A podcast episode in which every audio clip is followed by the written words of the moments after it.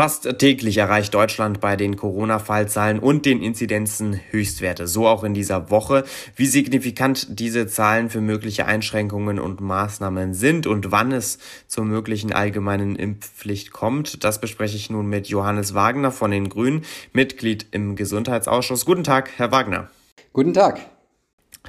Herr Wagner, 553,2, das ist der Inzidenzwert von diesem Dienstag. Spielt er für Sie noch irgendeine Rolle? Ja, total. Also, das sind erschreckende Zahlen, das sind neue Rekorde und die beunruhigen natürlich. Ähm, wir sehen, dass bei den Erwachsenen teilweise eben eine Entkopplung da ist, weil eben viele Menschen äh, geimpft sind, noch nicht genug, aber doch eben viele und dort eben die Belegungen nur langsam steigen, aber wir merken es eben schon auf den äh, Normalstationen auch. Und natürlich, ich bin äh, vom Hintergrund äh, Kinderarzt in Weiterbildung. Bei den Kindern sieht man eben auch, dass da die Hospitalisierungsraten, die ja sich auf deutlich niedrigerem Niveau bewegen als bei den Erwachsenen, aber eben trotzdem da sind und äh, messbar sind, dass die eben gerade eher auf hohem Niveau aktuell so ein bisschen auf einem Plateau sich befinden. Und da ist eben die spannende Frage, wie sieht es da bei den Kindern auch aus? Von daher sind das schon auch Zahlen, die mich sehr beunruhigen.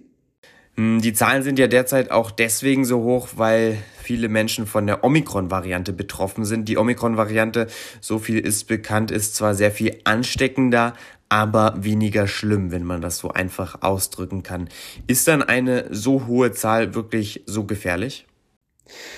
Also Sie haben es äh, ja sehr vereinfacht ausgedrückt. Äh, Omikron ist etwas milder als Delta, ja, aber noch deutlich äh, gefährlicher als die früheren äh, Typen von äh, Corona, die wir hatten äh, zu Beginn der Pandemie. Und es gibt auch immer noch Menschen, die schwer erkranken, Menschen, die versterben an Omikron. Ja, es gibt gerade in den USA ein ganz dramatisches Bild auch in den Krankenhäusern.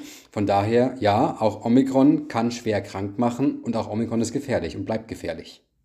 Hm, deswegen wollen ja Bund und Länder mit weiteren Maßnahmen dagegen vorgehen, beispielsweise mit der 2G-Plus-Regel jetzt auch in der Gastronomie. Fast alle Länder gehen diesen Weg mit, Sachsen-Anhalt beispielsweise aber nicht. Die weigerten sich Anfang dieser Woche. Ähm, wie werden Sie denn diesen Beschluss von Sachsen-Anhalt, diesen Weg nicht mitzugehen? Ja, es ist schon eher ein trauriges Signal, immer diese, diese Sonderwege, aber ich glaube, ich komme ja auch selbst aus Bayern, äh, muss auch vorsichtig sein, wie ich mich äußere. In Bayern sieht es nicht viel besser aus, also es ist einfach das falsche Signal und die Verdopplungszahlen von Omikron sind eben so, ähm, so schnell, dass auch wenn vielleicht in einzelnen Teilen Deutschlands, wo bis vor kurzem noch sehr, sehr strenge Maßnahmen äh, gegelten, gegolten haben, äh, die aktuellen Zahlen von Omikron noch niedriger sind als die von Delta, auch dort wird Omikron sich durchsetzen und deswegen ist es natürlich jetzt, wir sind noch mitten im Winter, mitten in den kalten Monaten, äh, eigentlich fahrlässig jetzt da auf 2G zu verzichten. Und auch diese Uneinigkeit, die entsteht, ist wieder ein weiterer, ja, ein weiterer Tropfen, der diesen Stein höhlt, der sich nennt äh, Geduld und Verständnis der Bevölkerung, äh, die wir auch schon sehr strapazieren mussten, weil es einfach eine komplexe Lage ist, aber die auch eben begrenzt ist.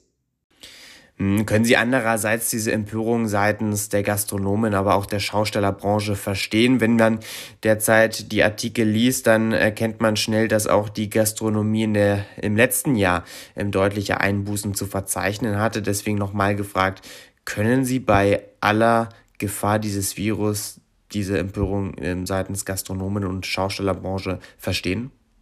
Natürlich, also und deswegen sind wir auch äh, mit unserem Wirtschaftsminister im Gespräch und sagen, wir brauchen auch äh, Wirtschaftshilfen. Und äh, für, für wirklich die Branchen, die so wahnsinnig gebeutelt sind, Sie haben recht, äh, es wird also die Zahlen äh, von Menschen, die die Gastronomie besuchen, die, die sinken, das sind, sind eher in einem Niveau unter den Vor-Corona-Zeiten, was auch ganz logisch ist. Und 2G Plus mit der Testpflicht äh, auch für bereits Geimpfte ähm, wird natürlich nochmal die Schwelle erhöhen, dass Menschen dann vielleicht äh, abends ausgehen oder essen gehen und damit bleiben Einnahmen aus. Es ist eine total schwierige Situation für uns alle. Also nicht nur für die Gastronominnen, aber auch für die selbstverständlich.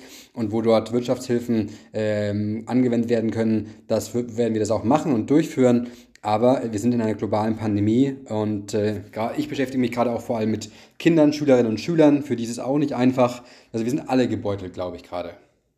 Hm, kommen wir nun auf die Impfpflicht zu sprechen. Das ist ja wohl das äh, derzeit beliebteste Thema. Ähm, die Debatte um eine allgemeine Impfpflicht dauert nun schon seit mehreren Wochen an, aber praktisch ist man der Lösung kaum näher gekommen. Ist es eigentlich ein Fehler, dass nicht die Bundesregierung das Zepter in die Hand nimmt bei dieser so entscheidenden Frage?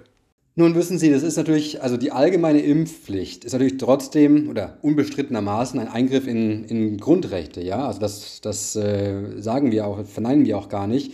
Und bei solchen Fragen ist es, bei solchen heiklen Fragen, ethischen Fragen, wir haben eine Stellungnahme vom Ethikrat zum Beispiel auch, ist es, finde ich, der richtige Weg, dass wir eben einen überparteilichen Weg gehen. Das ist auch äh, üblich, also ist gar nichts Seltenes. Das passiert immer wieder bei verschiedenen Fragestellungen, die eben ja, äh, medizinische Fragen äh, umfassen.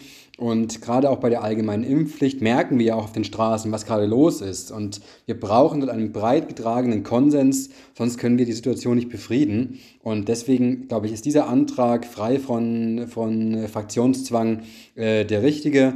Und äh, Sie hatten gesagt, wir sind kaum weiter. Das sehe ich ein bisschen anders. Wir sind eben jetzt in diesem Prozess der Gruppenanträge. Es gibt ja schon äh, einen fertigen und zwei weitere in der Erarbeitung. Ähm, da sind wir schon in dem Prozess. Das ist ein Prozess, der dauert ein bisschen, aber es ist ein, ein, wäre eine, eine Maßnahme, die ja doch sehr weitreichende Folgen für jeden in Deutschland hätte.